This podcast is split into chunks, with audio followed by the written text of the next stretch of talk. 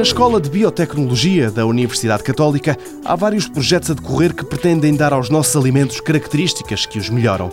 Muitos deles estão ligados às microcápsulas. Ana Gomes, professora na Escola de Biotecnologia, começa por explicar que a microencapsulação serve para proteger compostos que se querem pôr dentro dessas pequeníssimas cápsulas. Microencapsulação é uma tecnologia de proteção, basicamente. E com estes materiais nós tentamos encapsular uh, agentes que são mais suscetíveis, portanto, a ambientes agressivos que possam encontrar, sejam nos alimentos, sejam em suplementos, sejam em formas farmacêuticas.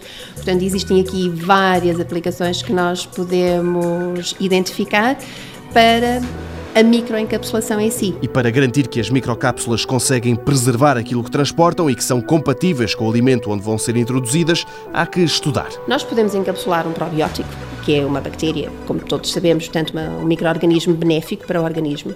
Nós podemos encapsular um ácido gordo poliinsaturado, por exemplo, para evitar a sua oxidação precoce durante o processamento ou durante a armazenagem e até ao momento de consumo.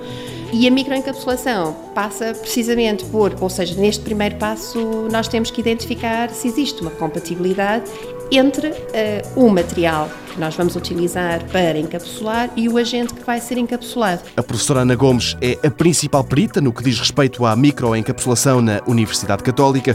Por ali, o laboratório que dirige é capaz de pôr nanopartículas em cápsulas através de vários métodos. Nós podemos utilizar métodos de emulsão, em que nós estamos a misturar uh, ambiente aquoso com um ambiente orgânico.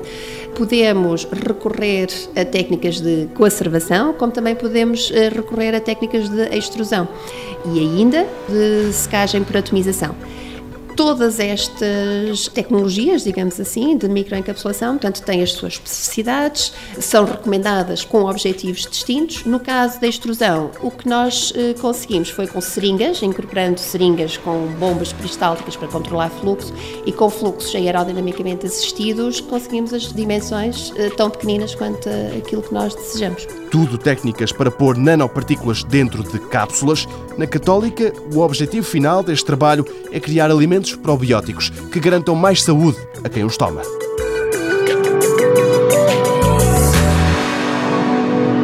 Mundo Novo, um programa do Concurso Nacional de Inovação BSTSF.